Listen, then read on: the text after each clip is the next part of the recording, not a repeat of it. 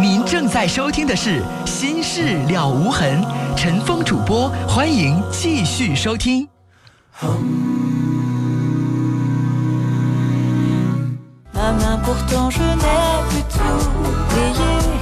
好，听众朋友，欢迎您广告之后接下来收听《新事了无痕》节目，我是主持人陈峰。我们来看看听友的短信，关于刚才陈峰接的这个女孩的电话，不少的听众发表他的意见。五零五二的听众说，刚才那女孩啊，都快给我整哭了，脑子有问题吗？实在受不了她了。一个二三个六的听众说，那女孩你也太天真了。我比你小那么多，我都认为这事儿太不靠谱，太不现实，心智不成熟的表现。就算你生理年龄三十岁，就你这想法都没用。三三八五的听众说：“我怎么觉得女孩你纯属无理取闹呢？”五七九幺的听众说：“第一次参与您的节目，说那女孩你去吧，之前都被说过多少次了，不撞南墙不知道回头，你傻得很天真。”八九六五的听众说：“女孩，你太幼稚，那个男人十有八九是骗子，赶紧和他断了吧，否则你会后悔一辈子。”三幺八八的听众说：“不用跟这个女孩多费唇舌，她有点不知道好歹。”接下来我们接三号线的电话。你好，陈峰叔叔，你好。你好，你说。我我和姥姥天天都听你的节目啊。你能告诉我你多大了吗？我八岁。八岁，好，这么小你能听懂我的节目吗？我姥姥说让我长知识，这知识长得早点哈。你要说什么？我认为那个大姐姐她太傻了，有点缺心眼儿。你接着说。因为她在网上认识的人，她还不知道她的。家庭情况呢，他就要去，我怕我看那个人是要骗他啊，怕他上当受骗是吧？对。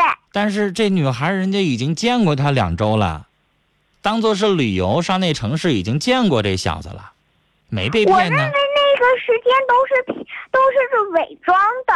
哦，这些是你自己想的还是你姥姥教你的？我自己想的。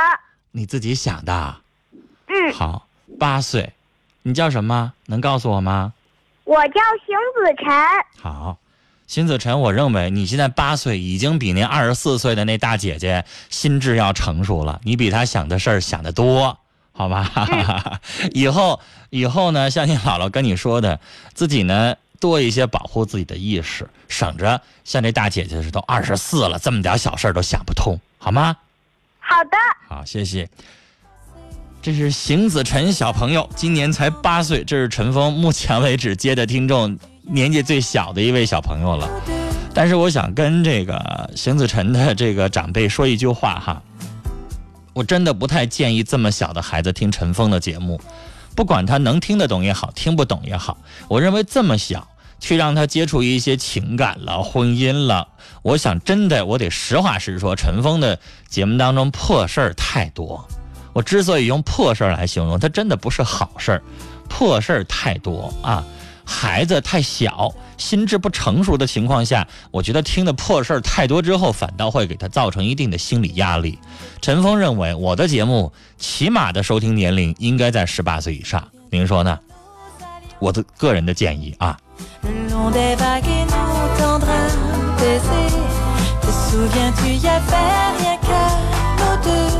三六七六的听众短信发的有意思，说女孩，你以为你是大 S 和汪小菲吗？幺呃零幺六幺的听众说小姑娘，你还有点什么呢？二十四了，书都念傻了吗？傻瓜一个。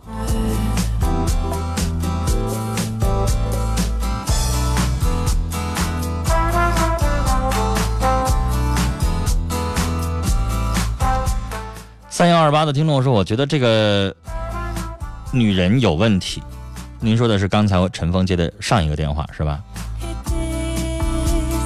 来，接下来四零八八的听众说：“我十六岁的时候做了一个梦，梦见妈妈的胸口插着一把刀，爸爸满脸浑身是血的告诉我是他杀了妈妈，而后来这个梦困扰我多年。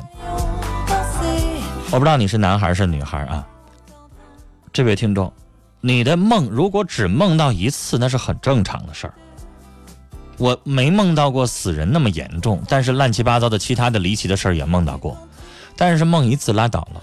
如果你要是常年被一个梦所困扰的话，你这就是心理问题了，需要去请心理咨询师帮助你去调整了。因为常年做到这么可怕的一个梦，势必会造成你第二天的精神会涣散，你第二天的整个的情绪是紧张的，你这一天的。整个的过程都会恍惚的，它会造成你第二天的工作学习都不能够注意，而且时间长了之后，所谓的老人说的话，他可能会作病。试问你天天晚上做梦梦到的一个多么恐怖的，像天天晚上在看恐怖电影一样，你哪天会被刺激的，会产生精神类的问题？如果你超过几年更严重的情况下，甚至有可能会导致精神分裂。我不再吓唬你啊，还是去看看。专业的心理咨询师帮他，让他去帮你去做个调整。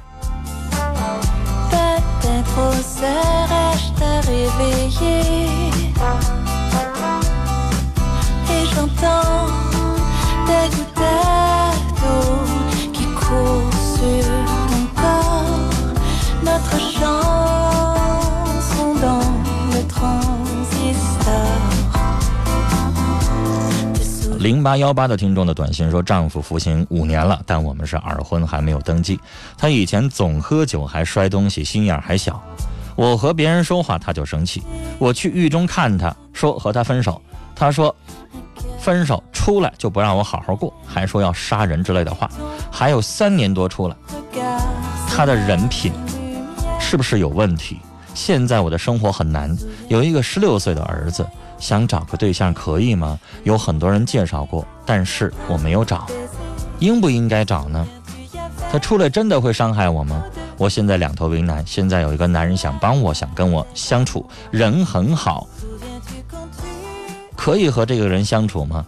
就是丈夫将来出来，我也不会跟他生活了。是个喝大酒的人，没改，小心眼儿的也改不了。我俩没有子女，这个孩子是我自己的。我相处的时候，家人和朋友没有一个同意的。过去我真的错了吗？你说你的短信至少超过六条，很长。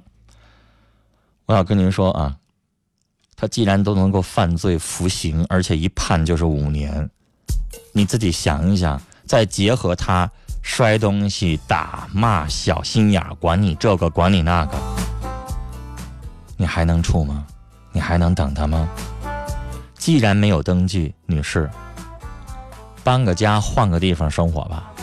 他找不着你，没什么；即使他找着你，他敢杀你，五年的牢他还没坐够吗？我告诉你，这样的男人也就是在家里边吓唬吓唬媳妇儿。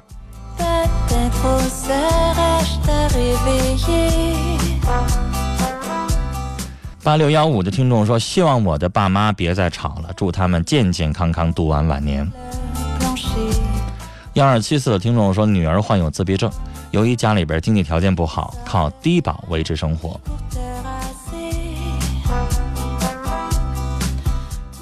下边一条短信说：“一直没有能力让女儿接受专业的训练，因此妻子总是内疚，对不起女儿，经常偷着哭，怎么开导她呢？”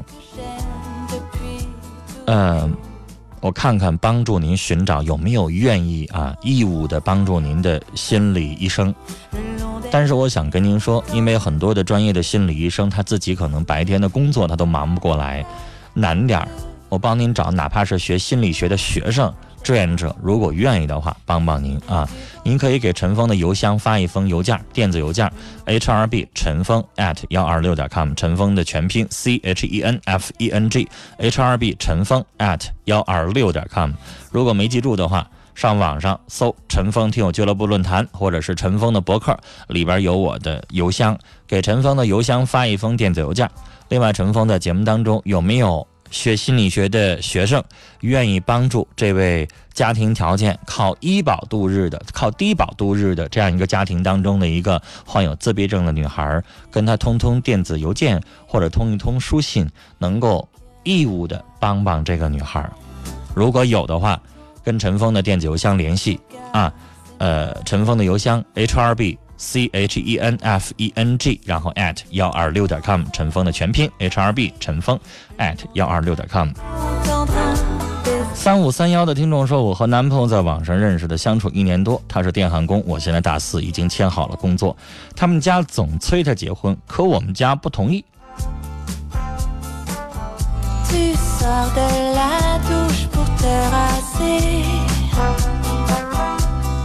详细跟我说一说，你们家因为什么不同意？我现在在等你的下一条短信，但是没进来。接下来我们来接的是二号线的电话。您好，你好，陈主持人你好，您好，您说，我咨询一个问题。嗯我我呃，我媳妇在这边交一个男朋友，他已经呃三年了，我多花了我。媳妇儿交男朋友，那把你放哪儿啊？现在我找他，今年我来找他了，他参加一个活动，完了在这个嗯，我找他找到他了，现在他已经跟那男的已经住上一年了，嗯，说啥不跟我回家？因为咨询问题，到底我能怎么办？那先生，都已经跟人过一来回了，就算回家你还要啊？你不嫌埋汰呀？啊？这媳妇儿都跟别人在一起萎了一年了，你不嫌埋汰呀？不是嫌埋汰，不是这要我觉着委屈。什么？三年了，在这嘎三年花钱，我钱我没少花。那你为啥要给他花钱呢？他说在这嘎达做一个买卖，给人做一个买卖。做什么买卖呀？你这三年花的钱，全让这女的在外边养别的男人去了。对，你寻思这事儿了不恶心啊？拿着你的钱跟别的男人风流快活，多恶心呢！你还要想啥呢？我觉得先生，你现在可能是咽不下这口气。对。这人我是不想要了，钱儿我想要回来。不是，其实想要这钱，他现在他他老父亲在家吧，他七十多了，他有毛病。我那个给他给他老父亲就找了一个保姆，嗯，他为啥是这么样对待我？那先生，你发这样这样的问有啥用呢？他为啥这样对待你？我哪知道啊？我又不认识他。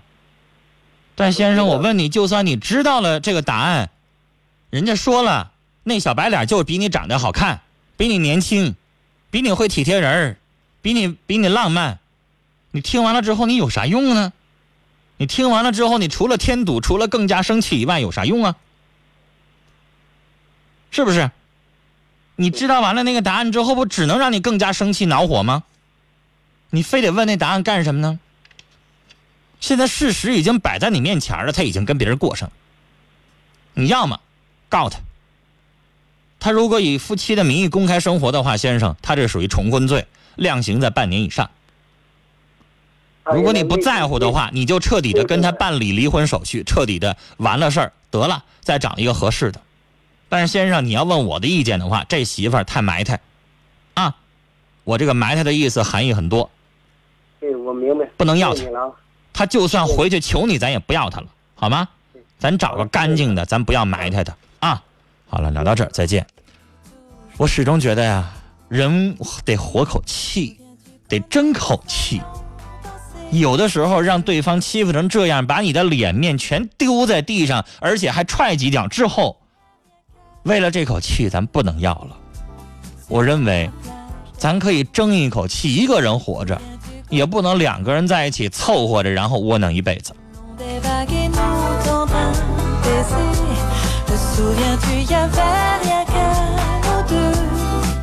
三幺六四的听众说，前两个电话都是国家级的人物，说半天都说不明白想要表达的内容，老的老，小的小，难怪家庭感情弄不明白。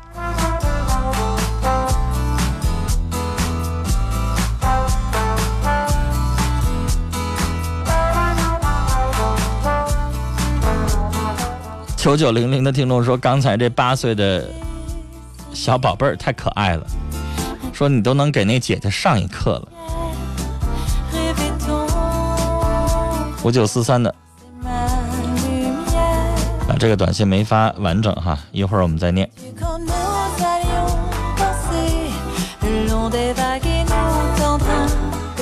四五三七的听众说父亲得了银屑病非常的痛苦请大家帮忙。牛皮癣这样的病啊我记得好像提过去不了根儿。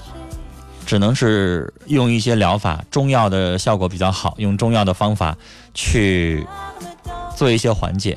但对不起，我们的节目当中不方便给您提供啊什么药方了，或者说是医院的名字了、地址了，这都有做广告的嫌疑。我只能告诉你，可以试试中药的方法。三幺二八的听众说，刚才这个男人做人是真窝囊啊。六零零八的听众说，四十岁的女人，先有外边的男人对你好，你男人才对你不好的吧？如果不是，也应该先离婚，等个一年半载之后再考虑自己的事儿。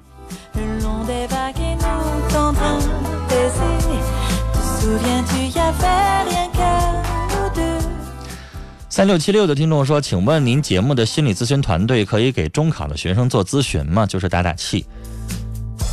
可以，但是可能去不了您的那个城市啊，因为我们的专家白天都有自己的工作，一般的都是这个大学的心理咨询中心的主任、大学的教授，或者是正规省一级医院的心理科的主任，都是这样的老师啊。所以去您那么远的城市去给当地的学生做讲座，这不太现实。除非你个人愿意来到这个我们所在的城市啊，然后做预约，这还可以。我倒觉得各个中学一般，尤其是省一级的这个重点的中学，都有心理健康的老师。如果你有心理问题，可以去请教你的学校所配备的心理老师，而且还是全面免费的。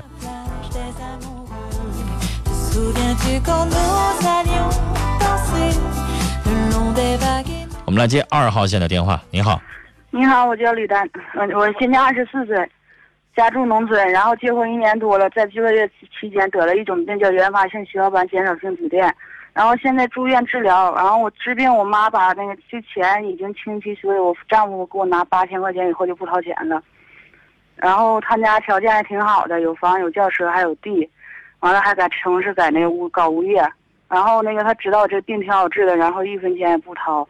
然后我丈夫说，我愿意哪儿告哪儿告，呃，以后愿意上哪儿上哪儿，反正就别上他家。他说那个他也咨询好了，就是不管我，然后就走了，再也不来了。然后我想问一下你，你说我这该怎么办？然后我这样的应不那，他应不让给我拿钱治病？麻烦你帮我出个主意。你们两个人有婚约吗？有有结婚证、领婚姻的。好，好嗯既然有结婚证啊，有正规的、合法的保护的手续，女嗯士，你去请教一下律师，看看你这种情，看看你这种情况可不可以构成婚姻法规定的叫遗弃罪，嗯。明白吗？如果要构成遗弃的话，你就可以告他嗯，可以告啊。如果不构成遗弃的话，比如说嗯律师告诉您缺少证据或者什么的话，那就没办法了嗯，那你就只嗯能跟他离婚现。在你说我现在有病，然后嗯他能不能那现在给我拿钱治点病什么的？因为我家里已经没有钱了。我刚才说的遗嗯弃，那就是如果构成的话，你就可以打官司让他拿钱；如果构不成的嗯话，那就没办法了。啊，行，那就是请律师呗，问问律师呗。你先做一个法律咨询啊，嗯。然后提醒你，有的律师事务所法律咨询免费，有的收费，嗯，应该一小时五十块钱左右。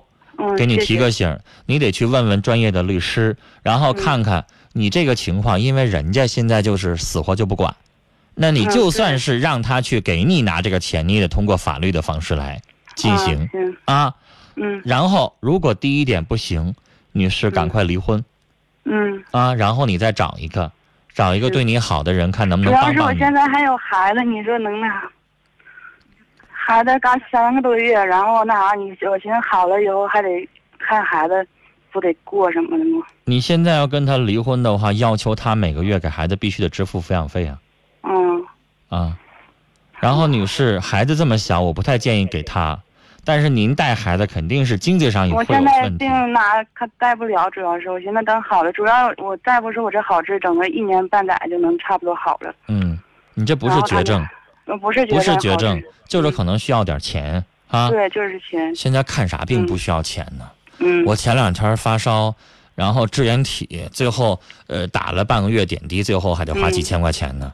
你这个病要更大一些，花个上万块钱很正常。那女士，这个事情我刚才说了，如果你要想从他那得到钱，从法律上去找律师，然后你这个情况，不管是打不打官司，这婚姻都不能过了。嗯他现在对你没有感情，这婚肯定得离了。既然离这个婚，就涉及到孩子，你们俩抚养权谁要的问题对，啊、孩子三个月，我不太建议给他，因为毕竟还有母乳，还有跟母亲生活的问题。但是你没有抚养能力，你可以要求他出抚养费，嗯这是必须的。而且你这种情况，女士，我觉得如果一气构不成的话，他一次性支付抚养费对你来说也行。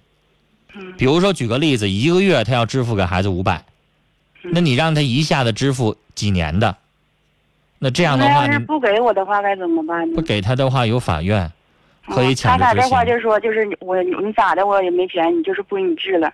那你就找法院去，这个事情嗯只能法院管，谁也管不了。我一主持人，我给他打电话有用吗？嗯，行，只有法院有强制执行能力，是不是？呃，对。他要不给的话，拍卖他名下财产，所有这些去咨询律师，只有法院有这样的判决能力啊。聊到这儿，再见。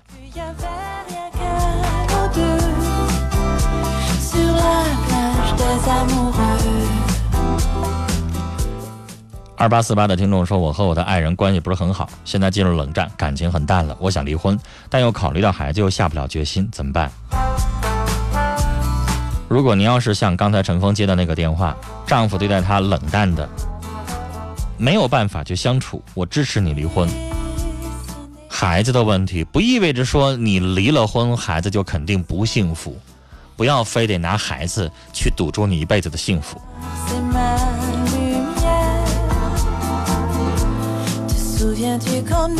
这位听众不让念尾号，说我失恋了，同时也失去了工作，心里很乱，做什么都做不下去，并且害怕与我年龄相仿的男生，该怎么办呢？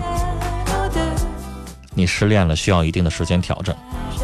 失恋了，被男孩子伤害到了，你对感情现在有一些害怕，有一些恐惧也正常。先把你的工作找到，然后有了工作，有了事情做，你再慢慢调整你的情绪。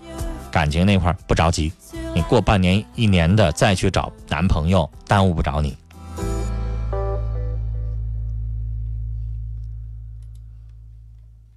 我们再来看这位听友的短信，他说和男朋友在网上认识，相处一年多，他是电焊工，我现在大学四年级，已经签好了工作，他们家总催他结婚，可我们家不同意。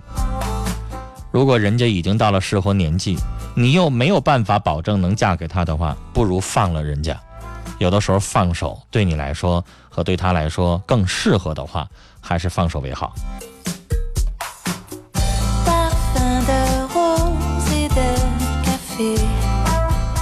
二二六幺的听众说：“我很我有很重的处女情节，这样对吗？”我没法评论对还是不对，你有你的权利，但我想说，看开点吧。那么注重那个有什么用呢？你跟这个女孩子是处女，你就肯定能娶人家吗？你跟人家发生完了之后，人家不是处女了，你对人家怎么负责任？如果不负责任，专门和处女谈恋爱，见一个处女上床一个，最后完了跟人分手一脚踢开，我认为那样的男人就是混蛋。但如果你能够做到对处女最后负责任，那你还是算是好样的，但太难了。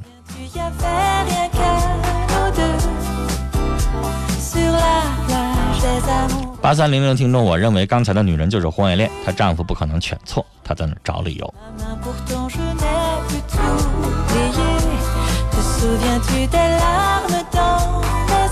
好了，今晚的节目到这里结束了，感谢您的收听，明晚同一时间欢迎您继续收听《新事了无痕》，祝您晚安，再会。